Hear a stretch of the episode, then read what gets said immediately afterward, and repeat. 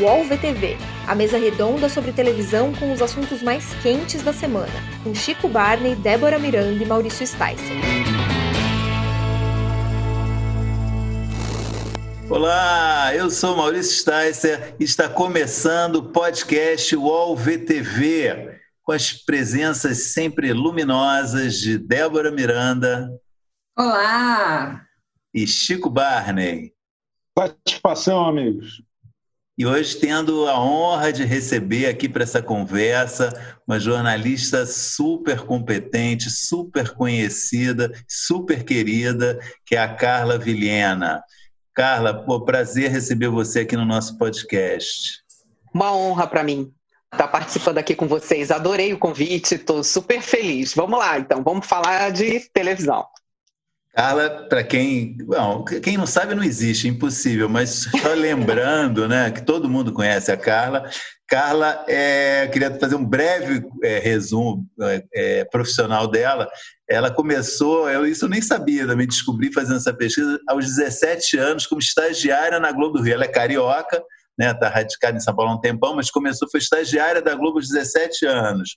E formada já em jornalismo no Rio, trabalhou na TV Educativa, na TV Manchete, e veio para São Paulo em 1992 para trabalhar na Band, né? E da Band foi para a Globo em 97, foi cinco, mais ou menos cinco anos na Globo, na Band, e na Globo então fez a sua carreira, né? Se, se consagrou, foi apresentadora do Hoje, foi apresentadora do SPTV, do Bom Dia São Paulo, repórter especial do Fantástico, uma carreira de 21 anos, muito bacana, muito memorável, e saiu da Globo em do, final de dezembro de 2018, né?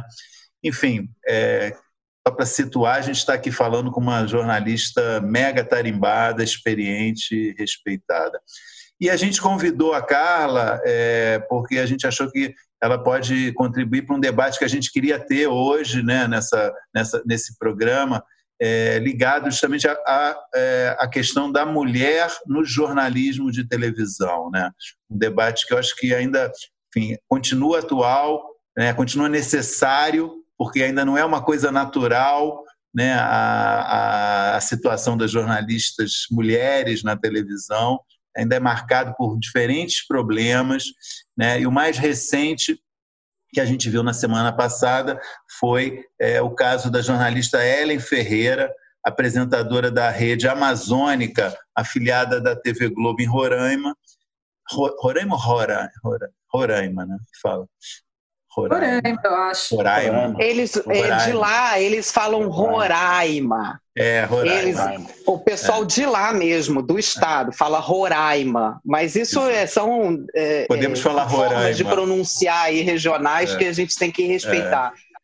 Enfim, ela, ela, ela foi demitida após voltar de uma licença médica, ela estava com Covid, e assim que enfim, se consumou essa demissão dela, ela disse, é, deu entrevistas, falou com o UOL, é, falou com a Débora né, também, que ela acha que, ela acredita que foi demitida como por ter estar sendo vítima de uma perseguição pelo fato de que ela havia denunciado já antes desse da, da sua demissão um ex-chefe do jornalismo do canal é, chamado Edson Castro acusando de assédio moral e sexual.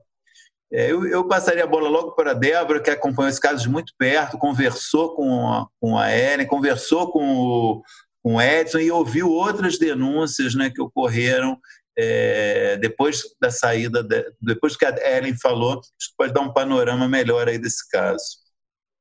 É, Maurício, é, quem, quem, conversou com ela, na verdade, foi um repórter nosso, Daniel. Eu editei esse material. Depois ah, eu conversei com o Edson. É, depois eu conversei com o Edson. É, ela traz, ela traz acusações. Acho uma coisa interessante que a gente conversou. Ela, ela fez essas acusações antes dela ser demitida, né? Muitas vezes as mulheres têm muito medo é, de apresentar essa situação quando elas estão na empresa, por medo de represálias, por medo de demissão. O caso da Ellen não foi esse ela, ela apresentou é, é, esses problemas antes dela ser demitida, inclusive para o Ministério Público do Trabalho e também para o Sindicato dos Jornalistas, segundo ela, ela contou. O, o Ministério Público, de fato, confirmou que estava abrindo uma investigação para apurar é, se havia é, é, esse caso de assédio, ela denunciou sexual e moral, né? É, e aí, quando ela voltou da licença, primeiro ele foi desligado do canal e quando ela voltou, ela também foi. É, eu acho que ela levantou questões que são bastante importantes, é, que vão um pouco além até da, da própria questão do assédio, que é a situação da mulher jornalista de TV ainda. É, ela citou muitos casos é, de racismo, homofobia e gordofobia, é, que são questões que depois vieram em outros depoimentos. Como é bastante comum acontecer, depois que ela denunciou, outras mulheres já apareceram mais quatro jornalistas que trabalharam com o Edson. Acho que é importante a gente dizer aqui que ele nega todas as acusações. A versão dele é que isso nunca aconteceu, que ele nunca assediou ninguém, nem moralmente, tampouco sexualmente. Essa, essa é a versão dele dos fatos. Mas é, outras quatro mulheres já apareceram, outras quatro jornalistas que trabalharam com ele em lugares diversos, muitas vezes outros estados do país que não se conheciam, não tinham relação, apareceram é, com relatos bastante semelhantes, acusações é, que seguem a mesma linha. A questão da gordofobia é uma questão constante é, de chamar as mulheres de gorda, é, de pedir para tomar medicamento para emagrecer, de ameaçar tirar ela da apresentação de determinado telejornal, de colocar outras pessoas mais magras ou mais jovens ou mais criando sempre também ali um, um clima de rivalidade entre as mulheres. Então, é, eu acho que são, são questões que, além das questões gravíssimas do, do assédio né, sexual e moral, são questões muito importantes, eu acho, da gente discutir ainda dentro do jornalismo, né? Qual que é o papel dessas mulheres dentro do jornalismo ainda? É, a represália que elas sofrem ainda constantemente quando elas denunciam, é, uma grande parte delas é demitida, é, como aconteceu com a Ellen, como aconteceu com tantas outras. É, tem até dois, duas coisas que eu queria lembrar aqui. Tem aquele filme O Escândalo, né, que conta é, a questão do assédio na Fox News, que foi um escândalo gigantesco também. Todas as jornalistas envolvidas ali ficaram desempregadas. É, tem a série The Morning Show, que é a série da Apple, que mostra bastante essa questão também da idade de uma jornalista mais experiente, que, que é, entra ali num clima meio, a, é, a princípio, de concorrência com a, a, jornalista mais nova, que vai apresentar um jornal. Então, eu acho que levantou diversas questões que são bastante importantes da gente falar aqui, como né, é, na nossa discussão de TV, que vão além dessa questão grave do assédio, que é um pouco o papel da mulher, como ela ainda é apresentada nesses canais, quanto o visual às vezes é, pode ser pode parecer ser mais importante do que o talento, do que a competência, do que a experiência que ela tem. Então, acho que essa é a discussão que eu queria propor para hoje, que eu queria trazer para a gente conversar um pouco sobre isso. Quer passar a palavra para Carla, assim, que, que suas impressões iniciais assim desse, assim, que você tenha que você pensa quando você ouve falar disso? Quando, quando você leu a respeito desse caso da Ellen, o que, que você pensou, Carla? É, a referência que a Débora fez, imediata, já me veio na cabeça, né? O filme O Escândalo é, é um filme que, para quem trabalhou em, em, TV e quem sabe como é o ambiente, ele é extremamente pesado. É, é engraçado porque eu, eu saí chorando desse filme e, e, e, ninguém saiu chorando, ninguém no cinema, ninguém. Não, mas é absolutamente é, ninguém. Eu entendo perfeitamente, porque é muito doloroso esse filme ele é muito, muito pesado para quem vivenciou isso, porque é só você ligar a televisão e você ver é, a diferença de tratamento entre homens e mulheres. Basta você ligar. Então você pega um apresentador homem, quantos tem aí hoje de 70 anos, mais de 70 anos, trabalhando. É, uma vez eu estava numa conversa, enfim, sobre outros motivos com um, um advogado e esse advogado virou para mim e falou assim: mas você, é, isso tem, nossa, tem é, essa conversa deve ter mais ou menos uns uns 10 anos um, ou mais, uns 12 anos. E ele virou para mim e falou assim: "Não, mas você pode ficar absolutamente tranquila, você é um profissional competente". Você, eu falei assim: "Nenhuma passa dos 50 nenhuma no ar. Aí ele falou assim: não é possível. Eu falei: me cite uma. Cite uma. E ele ficou uns 15 minutos assim tentando se lembrar. Ah, mas aí tem a Ana Maria Braga. Não é jornalismo. Ah, porque tem não sei o quê. Não é jornalismo.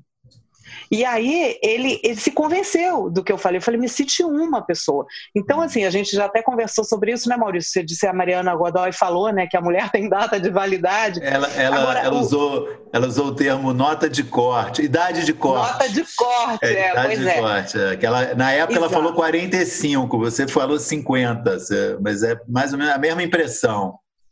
É, as, as pessoas não compreendem muito o que acontece, quer dizer, por que é que homens têm uma história, mulheres não têm uma história? Por quê? Porque a história de todos esses homens que estão aí é linda, eles fizeram por merecer, eles estão lá porque eles construíram uma carreira ao longo de anos e anos e anos que a gente acompanhou. Televisão, ela é familiaridade. Televisão, a gente se sente confortável de ver aquela pessoa todos os dias. Você sabe o que vai acontecer. Você vai ligar um jornal e vai estar lá o apresentador que você curte, que você gosta, que você acompanha, que você já sabe mais ou menos até qual a piada que vai fazer, qual é o comentário que vai fazer. Você, eh, se sente confortável vendo um rosto conhecido na televisão. Por que é que isso não acontece com mulheres mulheres que passam de determinada idade. Por que, que as pessoas questionam tanto a aparência dela e não essa construção dessa afetividade, tudo? Eu estou aqui com, rodando uma caneta Bic, gente, olha que vergonha. Peraí, deixa eu jogar aqui. Mas, enfim, aí, aí o que a gente vê é isso, quer dizer, a história é, conta quando você é homem. A sua história não conta quando você é mulher.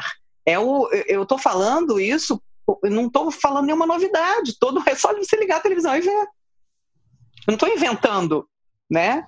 Então, a gente precisa quebrar esse, esse paradigma de que a mulher envelhece, é, é, é, é ela não pode mais apresentar, ela não tem mais a imagem para apresentar. Peraí, todo esse trabalho prévio, essa, essa familiaridade, esse carinho. Eu acho que se você for ver, por exemplo, no entretenimento, eu, eu antes de vir aqui para a entrevista, eu estava pensando muito, por exemplo, na Fernanda Montenegro. Fernanda Montenegro é uma atriz que a gente se acostumou a ver, cada vez se superar. Cada vez que ela aparece numa novela, é um, é um escândalo de maravilha, sabe? Você fica chocado de ver como a mulher é, é incrível.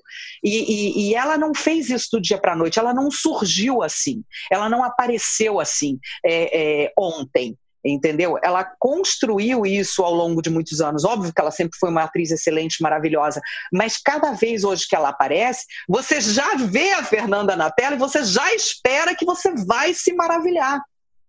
Sabe? Isso é história. Isso é construção de carreira. Isso é maravilhoso.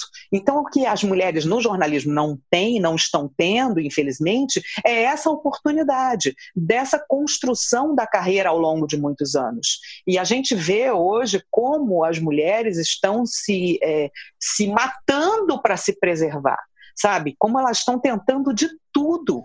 Coisa que gente, essa preocupação a gente não vê nos homens. A gente não vê homem aí que fica preocupado de fazer preenchimento, botox, não sei o que, papapá, é, é, pintar cabelo. Tem homem que está aí com a cabeça branca, a gente vê vários apresentando tranquilamente. Pois é, então, olha que lindo. Você Quando poder tem. ser você mesmo. É. Às vezes sem cabelo, né, Chico?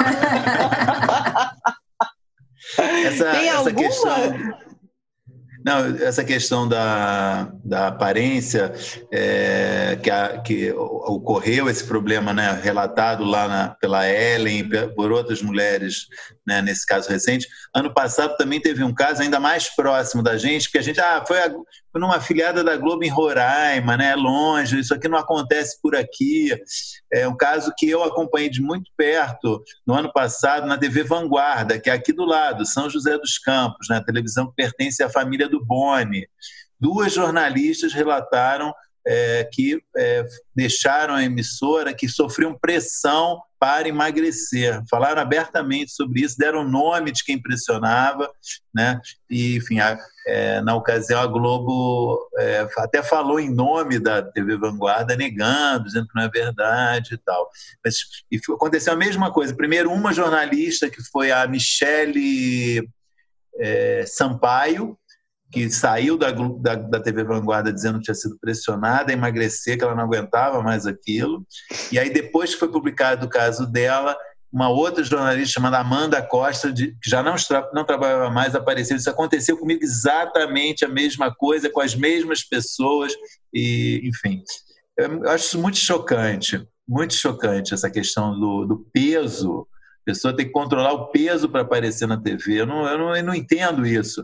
Realmente, é, enfim, se pudesse falar um pouco como que isso, por que, que tem isso? De onde vem isso, Carla? que uma pessoa um pouco mais gorda que a outra não pode apresentar um programa de um telejornal? O que, que isso atrapalha na apresentação do telejornal? Eu, acho que a gente já, já caminhou muito. Eu vou te falar uma coisa que hoje em dia parece uma aberração, parece uma coisa assim é, chocante, ninguém imaginaria. Mas a mulher grávida não podia aparecer no ar.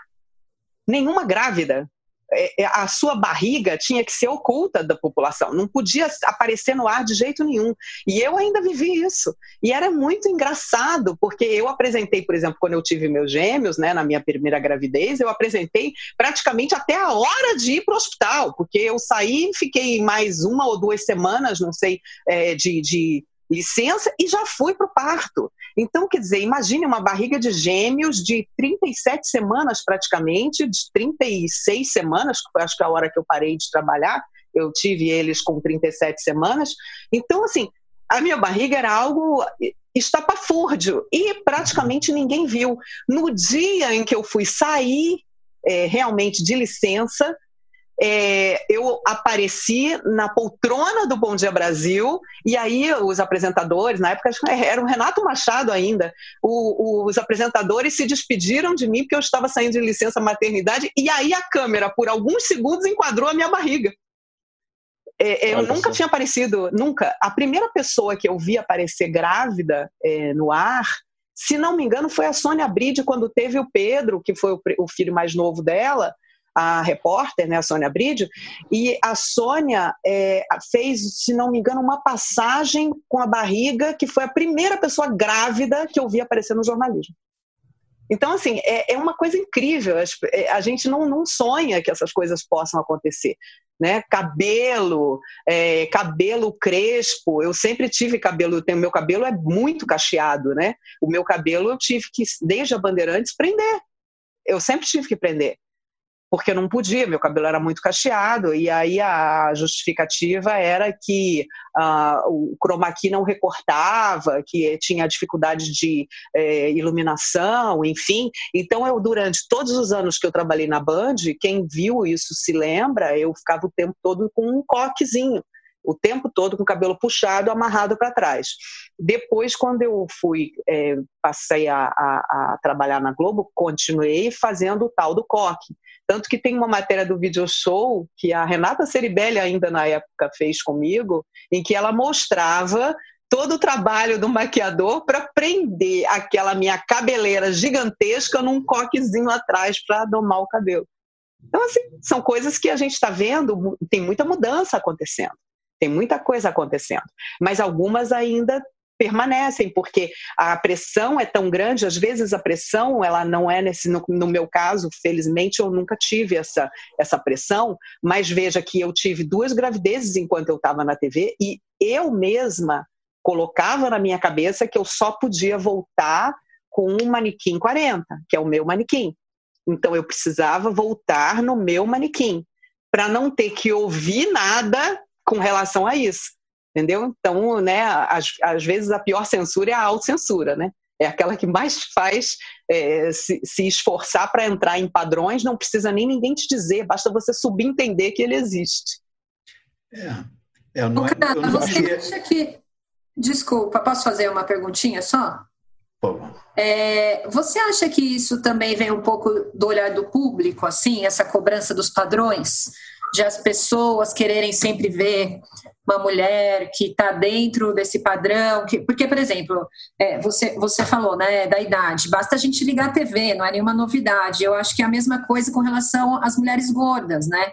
Não é possível, até parece que não existe mulheres gordas que são excelentes jornalistas, mas a gente liga a TV e a gente não vê nenhuma. É, isso você acha que tem a ver também com o olhar do público, das pessoas quererem ver essas mulheres que estão nesse padrão definido, que ainda é, obedecem essas, essas, esse estereótipo de beleza? um pouco tem, a gente não sabe, é aquela história do ovo e da galinha. Quem começou? Foi o público que pediu ou foi a TV que ofereceu a ele isso? A gente não sabe onde começou essa história, né? Quem criou esse padrão? Quem criou e empurrou no público? O público pediu isso?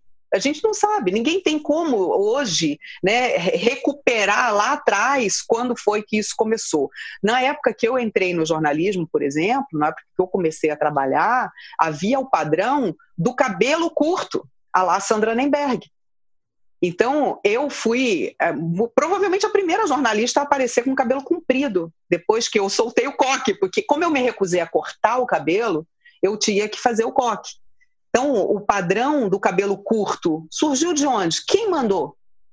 Não tinha ninguém fazendo, nenhuma mulher usava. Tanto que é, há uma história que se conta, até é, algum dia eu gostaria até de confirmar isso com a Leila Cordeiro, porque a Leila Cordeiro, na época, né, que entrou para o RJTV, me contaram que ela veio da Bahia, da TV Aratu, e ela, na época, a Aratu era afiliada à Globo, e ela chegou na redação e foi se apresentar pedindo para trabalhar no Rio de Janeiro. E aí disseram a ela assim: se você chegar com esse cabelo, ela tinha um cabelo muito comprido, né? Se você chegar com esse cabelo, você não vai conseguir. Então dizem que a Leila foi cortar o cabelo e botou o cabelo naquele padrão mega curtinho que a gente tinha. Quem é assim, né, da minha idade vai se lembrar. A gente tinha aqui Selene Araújo, que apresentava aqui em São Paulo com o cabelo curtinho, a Leda Nagli, cabelo curtinho, no Rio tinha a Sônia Maria, cabelo curtinho, todas com aquele cabelo raspadinho mesmo, é, e, e, a Leila, quando chegou, dizem que ela teve que cortar o cabelo, que era um cabelo enorme, super longo. Então, tem coisas assim que a gente não sabe. A Leila, alguém disse a ela para cortar o cabelo? Não sei, precisaria perguntar para ela. Ou ela realmente chegou e viu, não, eu não tenho chance porque está todo mundo com esse cabelo padrão. Mas quem mandou botar aquele cabelo padrão? Você conhece alguém do público que exija que a mulher esteja com cabelo curto? Eu não conheço. Eu não, nunca vi isso. Então, assim, é, é, é, tudo muito estranho, sabe? Então, onde surge isso? Quem surge primeiro, o ovo ou a galinha? Quem disse que as pessoas têm que ter um padrão de corpo que não seja nem obeso, nem. Enfim, até o, o, o magro demais é, é problemático, porque a gente também muitas vezes vê profissionais que entram nessa, nessa roda viva de tomar remédio, de emagrecer e tudo, e começam a ter problemas sérios problemas quase que de anorexia mesmo, porque você se sente tão desesperadamente pressionado que você lança a mão de tudo. A gente vê muito, por exemplo, no trabalho da Diana Garbin, que agora até está lançando um outro livro sobre esse assunto, né, no trabalho da Diana, um pouco do que a Diana passou também, né, dentro da profissão. É, a, a, a Diana conta muito essa busca do corpo perfeito, essa busca a qualquer custo, né? Eu, eu conversava muito com ela a respeito disso. Eu consegui, depois da minha gravidez, por exemplo, emagrecer sem uso de nenhum remédio. Aliás, eu não tomo nenhum remédio, é, só tomo realmente em caso de extrema necessidade. É, e quando eu fui emagrecer, eu fui com uma nutricionista que me orientasse tudo. Mas a primeira coisa que acontece é você entrar na clínica de, endocrino, de endocrinologia e o médico virar e falar assim: ah, vou te dar um remedinho para te ajudar a emagrecer. Eu digo: não, eu quero só que você me, é, sistematize uma dieta para que eu possa é, emagrecer de maneira saudável, sem secar meu leite leite, que era uma preocupação minha e tudo. Ele, não, não, não, o remédio vai te ajudar. Eu já passei para muita gente lá da sua televisão. Aí eu, eu ficava assim, como? Sabe? E aí ele, ele dizia, ele contava que várias pessoas já tinham procurado e, tinha, e ele tinha receitado esses remédios. Então você imagina, né? O... Acho que a gente, a gente tem essa noção né, de que a TV trabalha muito com a idealização de corpos, de ideias, de muita coisa.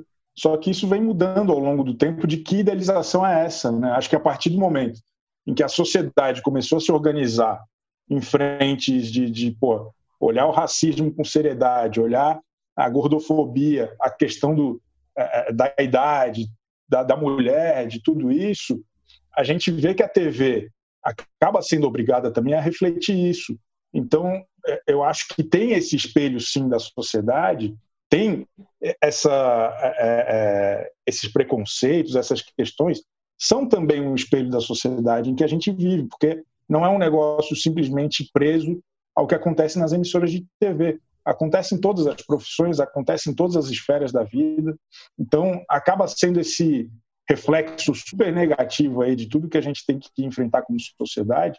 Só que o que eu acho interessante é que nos últimos anos, quando começou uma organização maior, a gente vê cada vez mais refletido. Eu acho que ainda tem um longo caminho, tem muita questão para ser alterada, mas hoje é, é, é, a TV precisa reagir com mais velocidade e com mais agilidade. E aí a gente vê também é, como mudam os apresentadores, né? É sempre uma galera jovem, é sempre, né? Sempre tem essa troca aí por conta de idade.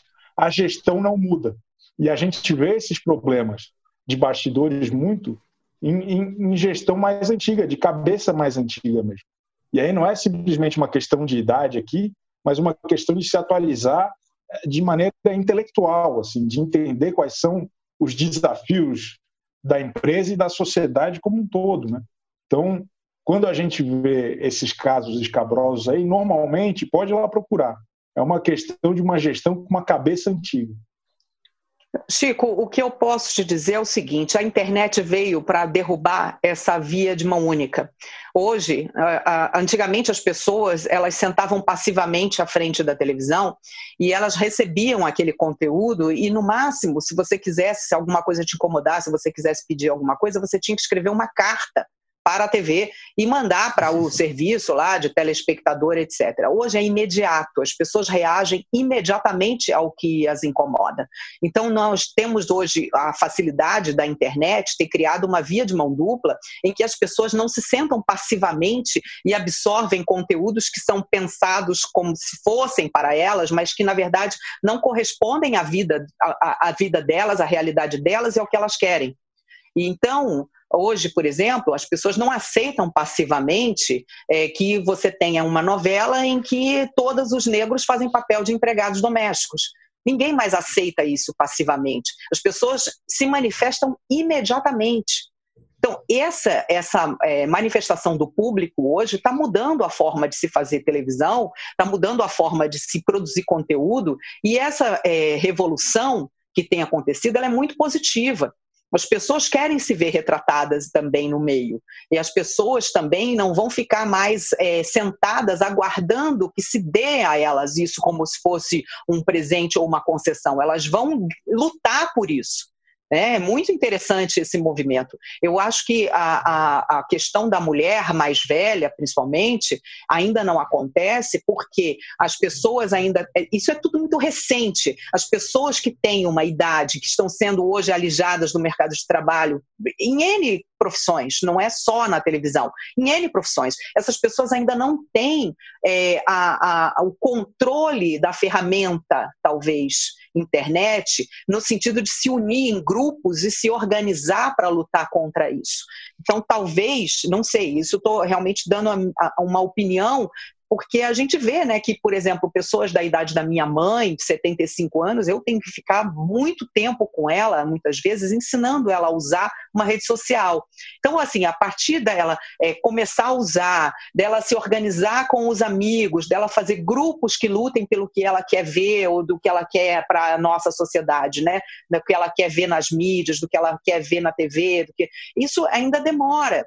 Então, talvez a gente tenha aí uma nova geração que, já com o domínio da ferramenta e da voz que a internet deu a todas essas pessoas, consiga reagir contra esse tipo de descalabro, de pessoas, por exemplo, mais velhas não poderem ser apresentadoras, e mesmo que seja uma pessoa extremamente querida do público, mesmo que seja uma pessoa que esteja lá há muitos anos, mas assim, essa organização leva tempo. Então, se alguns movimentos já conseguiram fazer com que essa organização efetivamente mudasse alguma coisa, esses movimentos estão de parabéns. Eles estão conseguindo fazer uso dessa ferramenta para o benefício de muita gente. Né? A gente vê aí a presença hoje de muito mais diversidade na televisão e na, no, nos conteúdos criados, e, e isso se deve realmente a essa organização, a essa maneira de você protestar imediatamente contra o que não te agrada.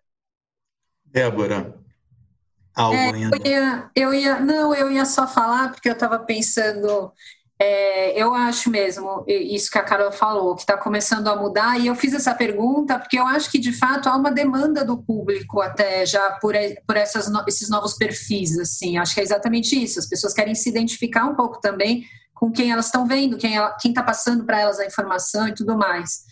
É, e eu lembrei, por exemplo, a gente tem a Renata Lopretti, né, que ela, eu até fiz uma pesquisa aqui, segundo o Wikipedia, ela tem 55 anos. E ela é uma jornalista respeitadíssima, admirada, que todo mundo adora assistir. Assim, acho que é uma, é uma é um grande exemplo aqui de que não compromete em nada. Você tem uma mulher que já passou dos 40 ou dos 50 anos é, ali comandando um jornal, né? E, e um jornal bastante importante ali na programação do maior canal é, de TV aberta que a gente tem no país. Então, é, eu estava pensando muito sobre isso e também sobre uma coisa que eu já chamei atenção aqui, é, que eu, eu, fiquei pensando um pouco na Mari Palma também, porque até no filme O Escândalo, é, eles falam que todas as mulheres tinham que sempre usar vestido, salto alto e que todas as bancadas eram feitas de forma que o telespectador, quando estava assistindo, pudesse ver as pernas dessas mulheres enquanto elas estavam apresentando os jornais. E eu já chamei atenção aqui uma outra vez para o visual da Mari Palma, né, que eu acho muito interessante como a CNN abraçou o estilo dela ali é, deixou ela apresentar o jornal de tênis, né? Ela usa muito Oxford, ela tem é, não que ela seja uma pessoa fora do padrão de beleza, né? Não é, não é isso assim, mas ela é uma pessoa que tem um estilo bastante diferente do estilo é, tradicional de apresentar um jornal. Assim, eu acho que a gente é, conseguir ver isso sem afetar em nada a credibilidade que ela tem no trabalho, só porque ela não está de taie, não significa que a informação que ela está passando é menos confiável, é, eu acho que é uma grande evolução também. Eu, eu achei que foi uma iniciativa bem legal da, da CNN é, abraçar isso. Eu queria só citar esses dois exemplos que eu achei também sinais de que, ainda bem pontualmente, acho que a CNN também nem é um, um grande exemplo de mudanças, assim, de acordo com o padrão das apresentadoras, mas nesse caso, é, eu acho que é um bom exemplo de que algumas coisas podem mudar e sem afetar em absolutamente nada a credibilidade de quem está trabalhando e, e, e, causando outro tipo de interação com o telespectador, assim. É, você vê que eu até fiz questão de dizer que essa minha conversa tem uns 12, 13 anos para te dizer que o mundo está mudando, que as pessoas estão realmente evoluindo nesse sentido. A Renata Lopretti é um grande exemplo disso. A Renata, ela vem de outro meio, né? Ela veio do, do jornal impresso, do jornalismo impresso. Ela construiu a carreira dela em outro meio. Ela conseguiu, é, hoje, é, é, entrar num meio difícil, né? Como é a televisão, um meio que, que cobre cobra muito também dessa parte estética, visual e tudo, e de uma maneira brilhante. Né? Vários momentos dela no Jornal da Globo são momentos incríveis, em que ela colocou posicionamentos é, de, de, de uma mulher que realmente está lá pela sua inteligência e pela sua capacidade profissional sabe? Então, por que nós, vemos, nós temos sido sempre privados disso ao longo desses anos? Quer dizer, por que, que hoje nós temos a oportunidade de ver como uma mulher, né, com a idade, por exemplo, da Renata Lopretti, pode ser sensacional no ar? E por que, que nós não tínhamos isso antes? Então, eu acho que tudo isso que vem acontecendo é extremamente positivo nesse sentido, né? E, e eu espero que continue com essa evolução que a gente está vendo. A Mari Palma, por exemplo, como você citou, é um exemplo muito forte de uma pessoa que conseguiu manter o seu estilo próprio, que também era uma coisa assim. Eu sempre, sempre fui muito de, de reivindicar, de falar de algumas coisas assim que eu tentava é, fazer as pessoas enxergarem para justamente fugir da padronização que era imposta e para cada um poder manifestar minimamente que seja o seu estilo. Eu sempre, por exemplo, fui muito avessa a blazer. Eu não, o tempo da ditadura do blazer para mim era uma, um sofrimento, porque eu não gosto de blazer, eu acho desconfortável, eu acho feio, eu não, assim, a maioria dos blazers para mim tem aquela cara de, de, de gente antiga, sabe? Tanto que tinha uma época que eu falava que, gente, só sobrou blazer aqui dentro da TV. Porque ninguém usa mais isso em lugar nenhum, ninguém usa mais isso na rua, ninguém usa em escritório, ninguém usa, sei lá, de repente usa na igreja evangélica, mas assim, só sobrou aqui dentro. Então a minha luta foi muito grande para que cada um pudesse ter um, uma pitada que fosse do seu próprio estilo na TV, né? Você vê, já começa do cabelo, né? Que eu eh, nunca quis cortar, é, depois a roupa, que eu comecei a fazer uma certa adaptação, eu comecei a usar muito camisa, uma, uma, uma roupa que tinha mais a ver com o meu estilo.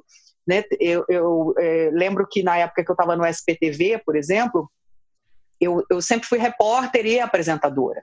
Né? Então, é, eu sei como as pessoas reagem quando você chega de uma forma que não é muito adequada ao ambiente delas. As pessoas se retraem, elas não abrem para você, muitas vezes, assim a mesma confiança, elas não, não, não demonstram afinidade com você. Por exemplo, se você chega numa comunidade pobre com um blazer ou com um paletó, parece que você é uma pessoa sei lá, um advogado, uma pessoa que não tem nada a ver com o meio dela, né? Então, o que eu sempre defendi era que a gente tivesse uma certa flexibilidade no modo de vestir que a gente vê hoje no ar.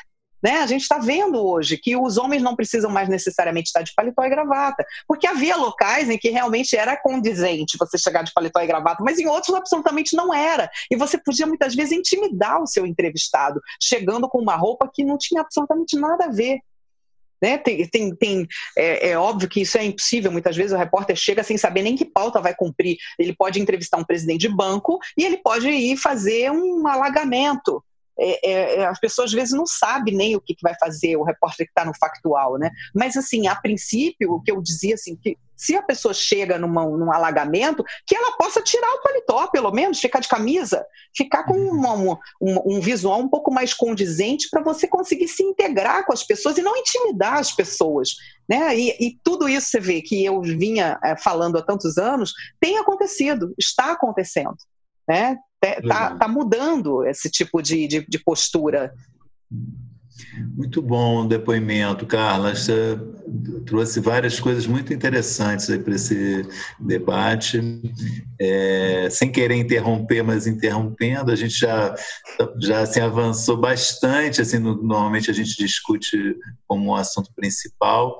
Não sei se vocês me autorizam a gente a é, já partir para um outro assunto. Se ainda gostaria, o Débora ou Carla, falar ainda alguma coisa sobre esse tema. É... Não, eu acho que a gente conversou bastante, vários aspectos. Por mim, está tudo bem. Não sei se a Carla tem alguma coisa mais que ela queira comentar a respeito. Não, eu, eu, eu, vejo de uma forma muito positiva todo esse movimento. Eu fico, fico feliz que as pessoas estejam se libertando dessas amarras que fizeram tanta infelicidade. Né? Agora vamos ver o que, que a gente pode é, contribuir. Eu acho que trazer essa discussão, vocês fizeram muito certo. Trazer essa discussão é muito válido. Legal. Olha, antes de a gente mudar de canal, então, eu vou pedir para você assinar o nosso programa nos distribuidores de podcast. Além do UOL-VTV, que é publicado toda terça-feira à noite, também, você também tem acesso a boletins curtos dos colunistas do UOL, eu inclusive, com mais informações sobre televisão. Então fica aqui meu convite, assine o UOL VTV no Spotify Apple Podcasts, Google Podcasts, no seu distribuidor favorito. E convido então, vamos mudar de canal? Prepare-se. Eu, Otaviano Costa e o UOL trouxemos um programa de tele... Não, não, peraí, melhor. Um laboratório de entretenimento. O Otalab no UOL. Sim, um programa ao vivo com participação de famosos, anônimos, colunistas do UOL e muito conteúdo do Brasil e do mundo. Essa mistura de elementos será ao vivo, na home e em todas as redes do UOL. Anote aí para não esquecer, viu? A nossa experiência será toda quinta ao vivo. Vem comigo, Otalab no UOL. Recebe salário, faz transferência, pagamento, recarga de celular e até empréstimo, tudo sem taxa. PagBank, a sua conta grátis do PagSeguro. Baixe já o app e abra sua conta em 3 minutos. Bom, vou pular direto aqui para perguntas enviadas pelos internautas no Instagram, UOL TV Famosos. É, tem duas perguntas que eu queria aqui fazer, se a gente puder responder é, brevemente, né, mas ter essa, essa participação que é muito importante para a gente, dos internautas. Carla, fica à vontade para palpitar no, no, que você quiser. Essa primeira pergunta do Ivan Fiuza, eu acho que a pessoa indicada para responder é o Chico Barney. O Ivan quer saber: teria a Fazenda potencial para assumir o lugar que o BBB deixou nessa pandemia, Chico? Está com o microfone fechado. Você Emudeceu. O, Brasil quer te ouvir, Chico Barney. O cachorro estava latindo, eu desliguei para não, não atrapalhar o papo, que estava muito bom. A fazenda, estou contando com isso. Eu espero que a Fazenda ocupe o vácuo emocional que o BBB deixou em nossos corações aqui. Estou é, com saudade de, de poder me preocupar com bobagem. É só é, é, muita coisa pesada acontecendo. A gente precisa aí de uma de uma várzea bem produzida como a Fazenda sempre nos proporciona. A previsão de estreia é início de setembro, não é isso? Início de setembro, acho que na primeira metade de setembro. Ah. O, o, o, elenco que está sendo discutido aí é bastante promissor, muita gente interessante. Acho que vem coisa boa por aí. Eu estou animado. Inclusive eu vi. E Serginho, né? será? Serginho Rodjakov? Dessa Ó, vez vai. Tem, tem rumores muito bons a respeito disso.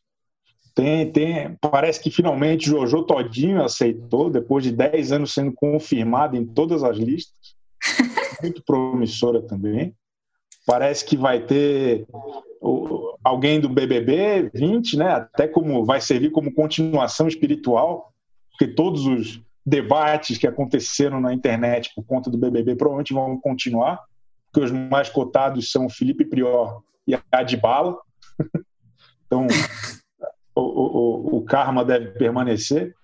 E, e, e uma turma, o padrasto do Neymar, muita gente boa, muita gente interessante, com história para contar. Uma outra pergunta aqui do Augusto Braga, deve ser Augusto, né? É, boa pergunta, eu acho. A Globo deveria reprisar a primeira metade de Amor de Mãe quando ela voltar? O que você acha, Débora?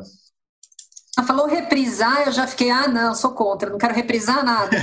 Mas daí, como era Amor de Mãe, eu já reconsiderei agora. Acho que, acho que sim, pode ser, mas é que quantos capítulos? Eu já tinha ido mais de 100, né?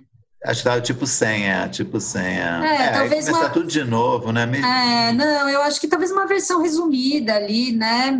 Só, assim, uns melhores momentos para a gente, todo mundo lembrar onde parou, quem é quem e tudo mais. Talvez pode ser uma saída. Acho que até eles devem estar pensando sobre isso, então, né? Então, eu ia falar isso. Ela de novo, é antes de anunciarem que não ia estrear Amor de Mãe agora, né, que estava programado depois de Fina Estampa ia voltar Amor de Mãe, né? Agora a gente já sabe que vai vir A Força do Querer e Amor de Mãe só em 2021, mas quando ainda estava nessa posição, achando que ia voltar Amor de Mãe, a Globo disse que ia preparar na reta final de Fina Estampa resumos diários de Amor de Mãe para recolocar o espectador em contato com a novela. Tem um tinha um plano assim.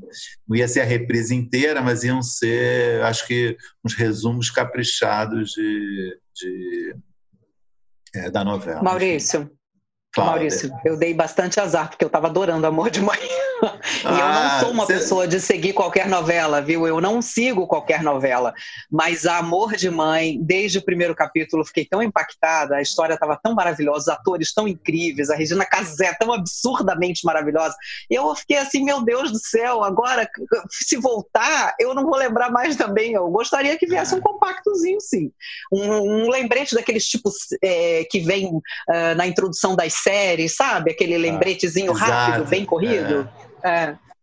Pô, bom saber, cara. Aqui, aqui nesse programa a gente chora toda semana a falta de Regina Casé na na, em Amor de Mãe. Aqui só, só tem fãs de Amor de Mãe. É, realmente, essa novela.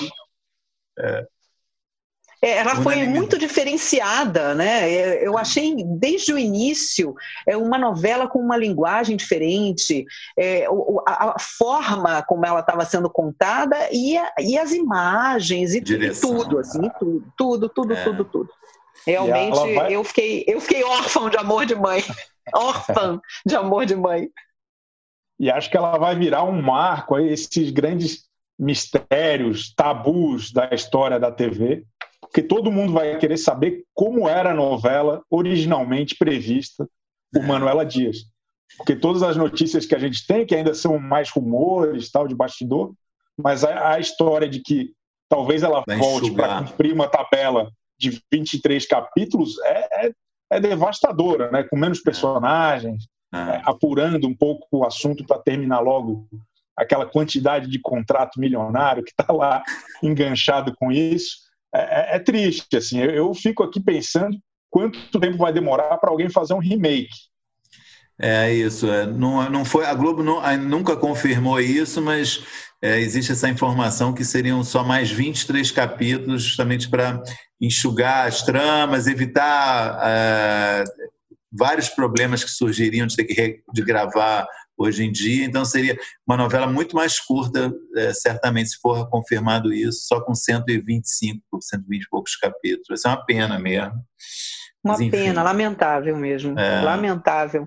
É estranho também, eu não sei como é que funciona para a novela, mas eu acho que também a pessoa, o ator, vem num determinado ritmo e uma criação de personagem que ele já está incorporando e tudo. Exatamente. Aí você interrompe durante esse tempo todo e depois tentar retomar. Deve ser muito complicado. Já tinha pensado nisso também, quer dizer, essa coisa do, cara entrar de novo no personagem, isso é um problema, meu, é um, é um trabalho, né, meu, é bem, bem complicado mesmo.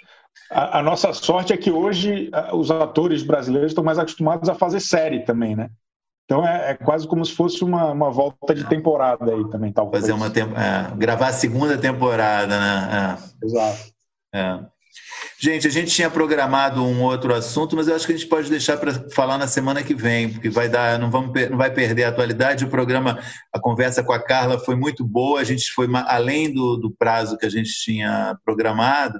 Então, eu vou, vou, sugerir que a gente entre na reta final do podcast e a gente fale dos melhores e piores da semana, começando com os melhores da semana. Carla está isenta de ter que dar pitaco aqui, só dá se quiser. Vou começar com a Débora Miranda. É, seu destaque positivo dessa semana, Débora. Olha, eu fiquei transtornada positivamente com a entrevista que o Bial fez com o Carlos Alberto de Nóbrega.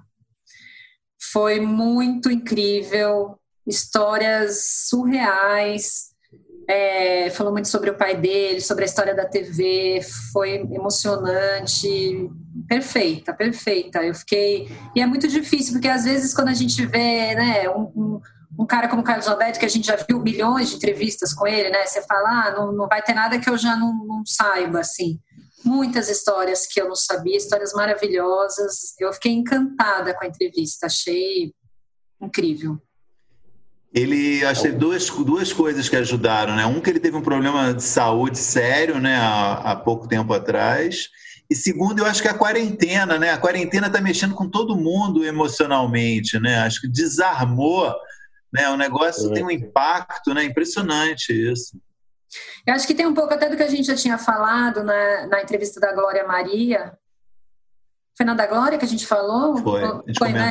foi na dela. É Acho que o clima da pessoa está em casa, tem é. feito a conversa ser mais intimista tal. E, obviamente, eu acho que um sentimento geral que eu percebo muito nos entrevistados de que as pessoas gostam muito do Bial, né? As pessoas sentem muita vontade para falar com ele, assim, elas manifestam isso em todas as entrevistas. É, como quanto elas gostam, o prazer delas de estar ali conversando com ele. Então, isso dá uma abertura que é muito difícil da gente ver em outras entrevistas. Assim, é, eu acho que ele está produzindo um material precioso na TV. Assim, tem, as entrevistas que ele tem feito são geniais. Muito bom. Legal. Chico, seu destaque positivo. Eu, não é um lançamento dessa semana, é de outra semana, mas comecei a ver agora. Documentário da Sandy Júnior no Globoplay. Não sou público, não, não, não tive faixinha, não fui em show nenhum, mas eu estou muito impressionado com a qualidade técnica, com a maneira como a história é contada. É um documentário tão chapa branca quanto do Walter Mercado, da Anitta, mas acho que ele consegue trazer um contexto histórico até da nossa TV, da nossa cultura pop, de tudo ali, de como que eles surgem, de como que eles acabam, ali ainda num momento em que as coisas não eram tão talvez maduras como hoje, como produto. Acho que Sandy Júnior tem um, uma importância muito grande nisso. E o, o documentário conta com, com bastante dignidade essa história. Eu que já fui execrado por falar mal deles algumas vezes. Estou de, de boca aberta aqui com o documentário, muito legal, muito bom mesmo. Você chorou no primeiro episódio, quando mostra a despedida deles, do, do final do primeiro show, do, do final da, da dupla?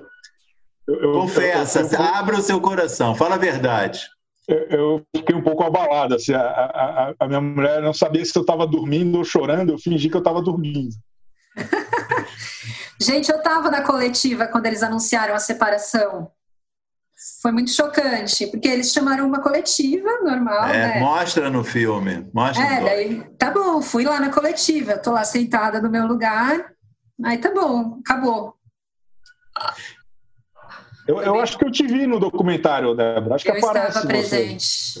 É? Não, eu perguntei, eu perguntei esse negócio se você chorou, porque realmente é ali, aquele primeiro episódio é a arte de fazer o espectador chorar, né? Eu nunca vi isso. É, assim, é, é brilhante para fazer você chorar. É impossível bom. não se emocionar com aquilo, né?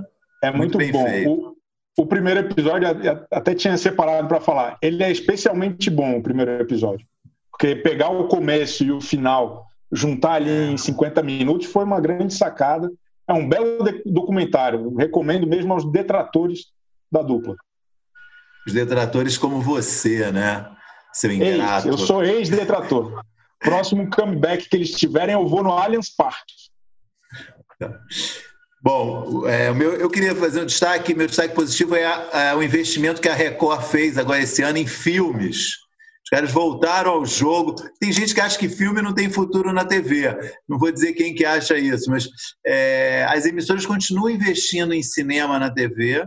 E eu achei interessante, a Record comprou um pacotaço da Sony, começou com Homem-Aranha e está acreditando nisso também. É, faz parte ainda da realidade da TV aberta ter um bom cardápio de filmes. O SBT também está correndo atrás, né? Porque tinha, perdeu, acho que um contrato era com a Disney né, por muito tempo, não foi renovado. Também está é, fazendo, comprando filmes. Mas a Record veio com um belo pacote, fez uma grande campanha publicitária e estreou com Homem-Aranha, que foi super bem de audiência. Fica aqui o registro, que eu acho que é uma boa iniciativa. Também contra os detratores, que eu vou dar a palavra Excelente. agora imediatamente. Excelente. E, e só, só acho que vale sublinhar aqui eles fizeram uma chamada divertidíssima com todo o elenco da Record, e em dado momento, o Venom, o vilão do Homem-Aranha, está lendo a coluna do Flávio Rico. Eu achei aquilo genial, achei maravilhoso. Eu não vi, não reparei. Eu queria comentar também uma, um destaque. Por favor, cara. Boa.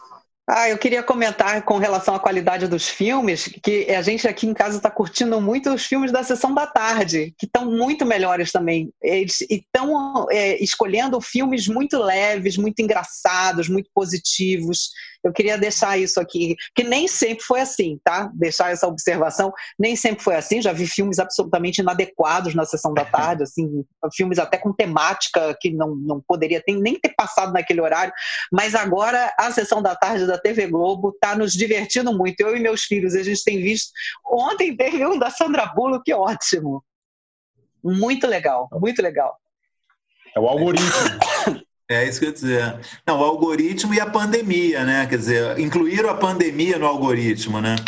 Filmes que pra, aumentou o número de pessoas em casa. Bom, vamos então à, à rodada de os piores da semana. Sobe vinheta. Começando com a Débora.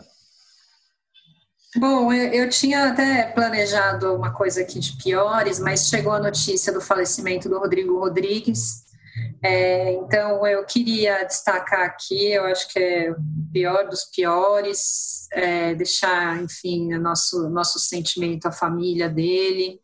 É, acho que é um cara que dificilmente é, eu vi um, um, um, jornalista tão unanimidade, tão querido por todo mundo. É, as pessoas já vinham, a, a, desde que ele foi internado e precisou, enfim, operar e tudo mais, as pessoas já vinham muito mobilizadas nas redes, é, tentando né, pensar positivo e orar por ele. Uma notícia de fato muito triste e, enfim, quero deixar aqui a nossa homenagem no podcast registrando é, o Rodrigo Rodrigues, apresentador do Sport TV, que morreu é, de uma complicação da Covid-19. Chico. É isso, voto com a relatora aí, grande, grande profissional aí desde época de vitrine, muita coisa que ele fez bacana na TV. Também tinha uma banda participou recentemente do Ding Dong, Domingão do Faustão, participou semana, é, semana passada, ano passado. Então, acho que é uma justa homenagem aí, voto com a relatora, certamente uma, uma justa homenagem. É, Pufel, um cara muito jovem, né? tinha 45 anos, uma simpatia, uma pessoa cativante realmente, conheci ele bastante, bastante, tive muitos contatos, um cara querido por todo mundo e que transitou bem dessa área do entretenimento, como lembrou o Chico, no vitrine, para o esporte, que eu acho que era onde ele tinha mais, é, gostava mais, e muito triste mesmo. Fica aqui esse registro nosso geral, é, lamentando demais a perda do Rodrigo. Então, acho que. Carla, tem alguma coisa? Enquanto a gente estava, enquanto vocês estavam até falando, eu estava aqui vendo, né? Eu vi a notícia da morte dele, muita gente lamentando. Realmente, eu não o conheci, mas eu, eu, vendo o tanto que ele era querido no meio, né? O tanto que ele era hum. querido pelo público.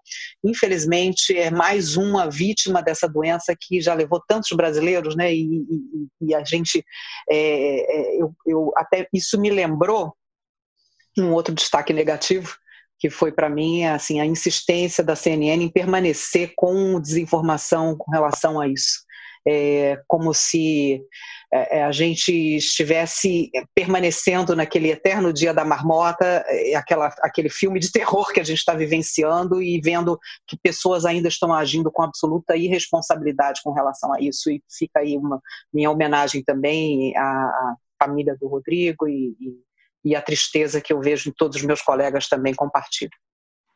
Perfeito, Carla. Foi muito bom você ter falado isso, porque eu, originalmente eu ia falar até de, dessa insistência da, da CNN de ficar divulgando é, desinformação, mas entrei, acho que muito justamente na, na no, no, no, comentário da Débora sobre o Rodrigo. Foi ótimo que você juntou brilhante sua participação aqui para gente entre os piores, nesse item dos piores, não em tudo, mas esse, sua participação dos piores da semana muito boa.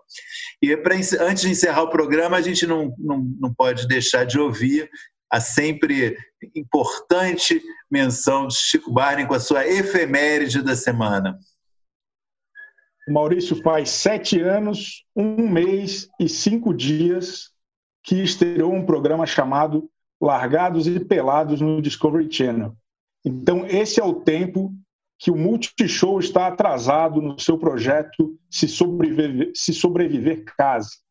Assisti à estreia, lamento muito pela meia hora que perdi.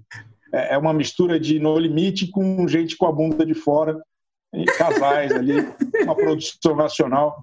Eu, eu realmente, enfim, fica aí o registro. Cara, não podia ter feito um teaser melhor. Eu vou correndo ver esse programa. Achei excelente a descrição. Propaganda melhor no ar.